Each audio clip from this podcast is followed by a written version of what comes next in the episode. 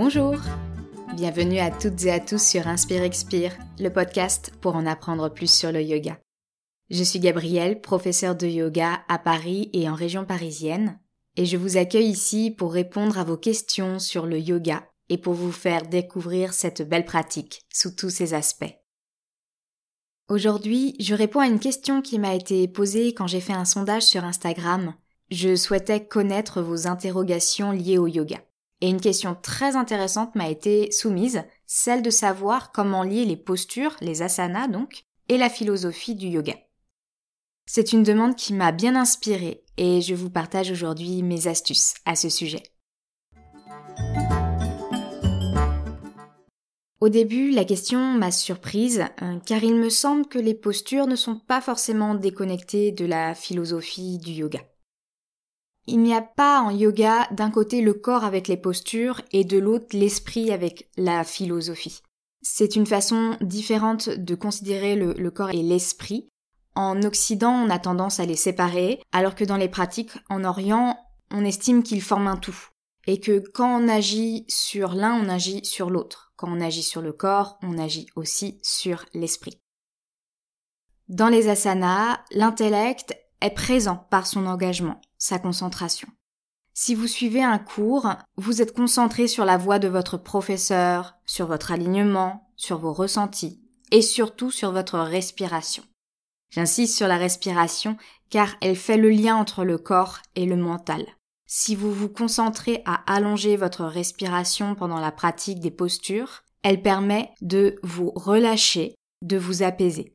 C'est un apaisement du corps, puisque vous libérez certaines tensions en vous étirant, en vous ancrant, mais c'est aussi un apaisement de l'esprit, puisque plus vous respirez longuement et plus vous allez calmer votre mental. Donc avec la pratique, vous vous sentez plus calme, votre humeur change, et vous voyez qu'au fur et à mesure de l'avancée de la séance, puis au fur et à mesure que vous prenez de plus en plus de cours régulièrement, votre attitude, votre façon d'être avec vous-même et avec les autres évolue. Petit à petit, votre attitude se rapproche de celle qui est décrite et préconisée dans les textes anciens, sans que vous ayez commencé à les lire. Donc les asanas, pratiqués avec cet esprit de concentration, d'engagement mental, sont à part entière une philosophie en action. En pratiquant les postures du yoga, nous en apprenons aussi plus long sur nous-mêmes, sur notre façon d'agir et de réagir face à certaines situations. Je prends l'exemple de Bakasana, la posture du corbeau, qui est un équilibre sur les mains et qui demande énormément de concentration, donc puisqu'on est sur les mains, mais on engage aussi le centre, on est replié sur soi-même, on doit ouvrir les omoplates, ce qui n'est pas forcément évident. Donc on pense à un grand nombre de choses pour tenir en équilibre, ne pas tomber. Et souvent ce que je remarque dans cette posture, c'est qu'on oublie de respirer. Et ça montre que parfois quand on est face à une situation difficile avec de nombreux paramètres à prendre en compte, on peut oublier de respirer ou se mettre dans un mode mental refermé, moins clair. Et en fait, on sait que moins on respire, moins on a d'oxygène et donc moins on peut avoir euh, l'esprit clair. Donc ça peut déjà être une prise de conscience sur le tapis de se rendre compte que dans une asana un peu difficile, on oublie de respirer. Et peut-être qu'on va se rendre compte qu'on fait ça également dans la vie. C'est déjà une prise de conscience. Et ensuite, on va apprendre à respirer dans Bakasana, mais aussi dans les situations difficiles de la vie et donc on a vraiment cette extension d'une façon d'être calme, posée, apaisée, centrée, depuis le tapis jusque dans la vie. Et on finit par appliquer cette philosophie du yoga même en dehors du tapis. Et cette attention de plus en plus régulière à ce que nous faisons, ce que nous disons, pensons, c'est un des éléments fondamentaux de la pratique du yoga être en pleine conscience sans être distrait par l'extérieur ou par nos pensées. C'est un début du yoga qui est décrit notamment dans le texte philosophique Les Yoga Sutras de Patanjali que je vous avais présenté dans l'épisode 10. Donc vraiment la pratique des asanas et l'extension de ce qu'on expérimente en dehors du tapis, c'est déjà une philosophie en action. La pratique des postures avec le calme, l'attention, la concentration qu'elles vous permettent de développer elles sont idéales finalement pour vous préparer à justement aborder la philosophie du yoga. Comme votre mental est plus centré, parfois aussi il est plus ouvert, vous pouvez commencer à euh, vous plonger dans la philosophie. Donc finalement, la première façon de lier la philosophie du yoga à la pratique des asanas, c'est de pratiquer les postures avec l'intention de s'explorer soi-même, de mieux comprendre ses actions, de se relier à sa respiration et d'apaiser son esprit. La pratique des asanas vous prépare donc à l'étude plus intellectuelle de la philosophie yogique. Finalement, on passe de la pratique à la théorie et non l'inverse. Comment se plonger dans la philosophie et l'intégrer ensuite à votre pratique posturale? Pour ça, vous pouvez commencer par être accompagné dans cette recherche philosophique pour mieux comprendre les concepts. Et vous pouvez donc prendre des cours avec des personnes qui vous inspirent, qui partagent la philosophie du yoga dans leurs séances, qui l'appliquent dans leur enseignement. Des personnes avec qui vous sentez que vous apprenez et dont l'enseignement nourrit autant votre corps que votre esprit. Vous pouvez aussi assister à des conférences sur un sujet philosophique du yoga. Vous pouvez vous renseigner pour savoir s'il y a des événements autour de chez vous qui vont se passer prochainement.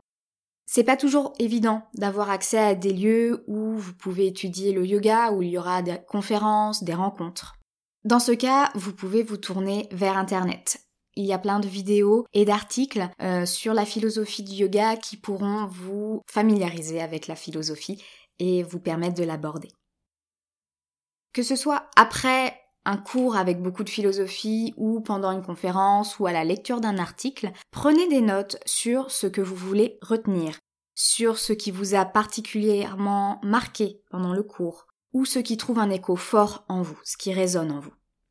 Ces notes forment une première approche à la philosophie et elles sont déjà très utiles à étudier. Elles sont aussi une première base pour explorer un peu plus profondément la philosophie en allant lire les textes traditionnels. Donc en texte traditionnel, je peux citer les Yoga Sutras de Patanjali dont je vous parlais juste avant, la Bhagavad Gita, la Hatha Yoga Pradipika, juste pour citer cela. Vos notes pourront aussi vous servir pour savoir vers quel type de livre vous allez vous euh, diriger.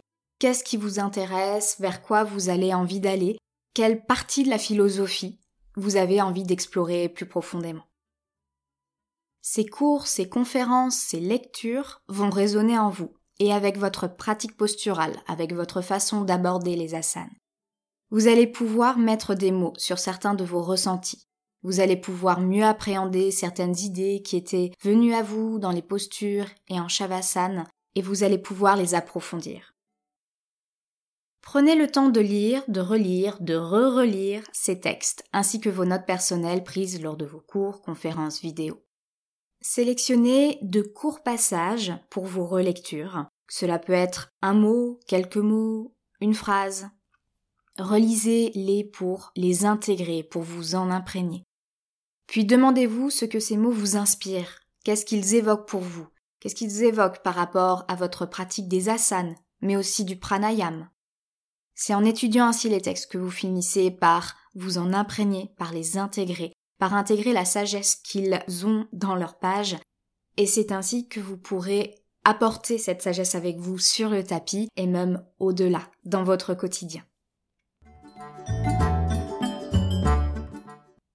Maintenant que vous savez que la pratique du yoga peut agir sur votre mental, qu'elle n'en est pas déconnectée, et que vous avez découvert comment la plongée dans la philosophie yogique par différents moyens vous permet de soutenir cette pratique. Nous allons voir comment vous pouvez lier encore plus intimement les deux et activement intégrer la philosophie étudiée dans vos postures. Pour cela, je vous propose de choisir un concept dans les textes que vous avez étudiés qui vous touche particulièrement.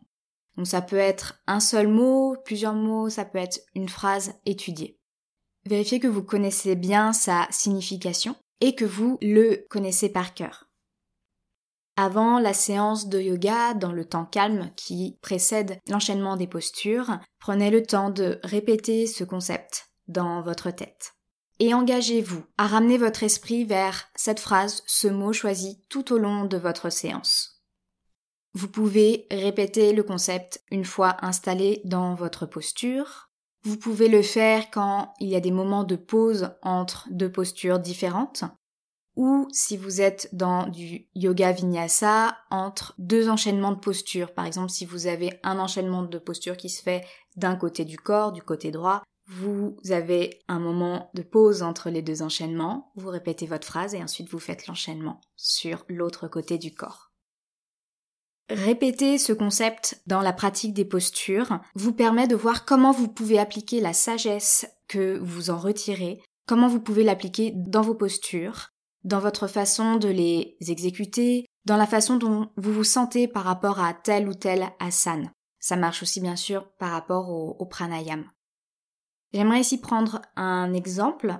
Je vais prendre le concept d'ahimsa, la non-violence, qui est un des yamas qu'on a vu dans l'épisode 6 du podcast.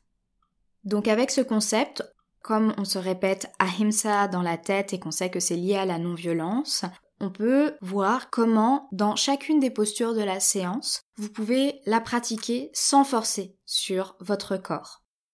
Et également, si vous êtes dans une posture que d'habitude vous exécutez très bien et que aujourd'hui il y a des difficultés, ça peut être un moment pour vérifier que votre esprit n'est pas violent avec vous-même. Parce que souvent on va avoir des phrases qui viennent nous déprécier, nous dire qu'est-ce qui nous arrive, franchement aujourd'hui on n'est pas au top, on, pourrait mieux faire, et ça permet en fait, en appliquant AMSA, de prendre un peu de recul et de se dire est-ce que ce que je me dis à moi-même est violent ou non? Donc voilà un exemple d'application d'un concept dans euh, les postures, aussi dans la façon dont votre mental s'adresse à vous-même. Un dernier moment idéal pour intégrer la sagesse de la philosophie du yoga, c'est pendant Shavasana. Vous pouvez vous répéter le concept quelques fois avant de vous laisser complètement aller dans Shavasana, ou vous pouvez choisir une façon un peu plus active, répéter le concept pendant toute la durée de ce repos, de cette intégration en posture allongée. Et il me semble que c'est un moment vraiment idéal pour laisser à l'esprit au corps le temps d'intégrer profondément la sagesse qui est contenue dans la phrase ou dans le mot que vous avez choisi et donc de permettre au corps, à l'esprit de l'intégrer pour l'avoir et l'appliquer tout le temps sur le tapis et même au-delà. Voilà donc comment vous pouvez activement intégrer la philosophie yogique dans les postures yogiques. C'est un moyen d'explorer la philosophie et surtout de voir comment vous l'appliquez à vous-même, sachant que ce que vous appliquez à vous-même, vous finissez aussi par l'appliquer aux autres. Et donc cette sagesse que vous avez en vous, vous pouvez ensuite la mettre en œuvre pour le monde autour de vous. Voilà pour cet épisode dédié à comment lier les postures du yoga et sa philosophie. Donc il n'y a vraiment pas de séparation totale entre les deux, entre d'un côté les asanas et de l'autre côté la philosophie du yoga les postures, vous êtes vraiment à étudier la philosophie avec un esprit ouvert et en intégrant ce qui fait sens pour vous. Et la philosophie, elle, se glisse dans votre pratique posturale quand vous appliquez les conseils, les concepts que vous avez découverts dans vos lectures et qui vous aident à entrer plus profondément dans votre pratique des asanas et du pranayam. J'espère que cet épisode vous a plu. Moi, j'ai pris un plaisir immense à le faire, à réfléchir à cette question qui était euh, très intéressante.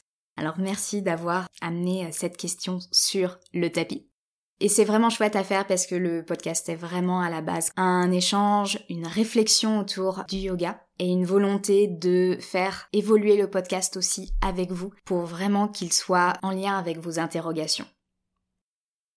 N'hésitez pas à partager l'épisode autour de vous, à vos amis qui pratiquent le yoga et même à celles qui ne le pratiquent pas.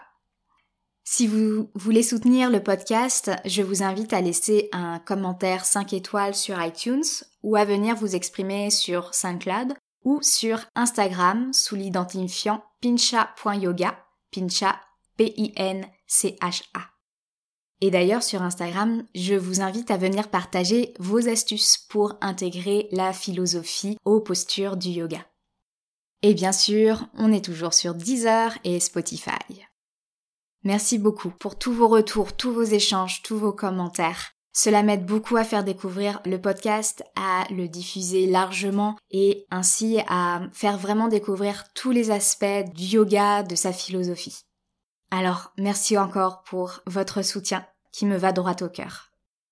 J'ai hâte de vous retrouver au prochain épisode. D'ici là, prenez soin de vous. À bientôt!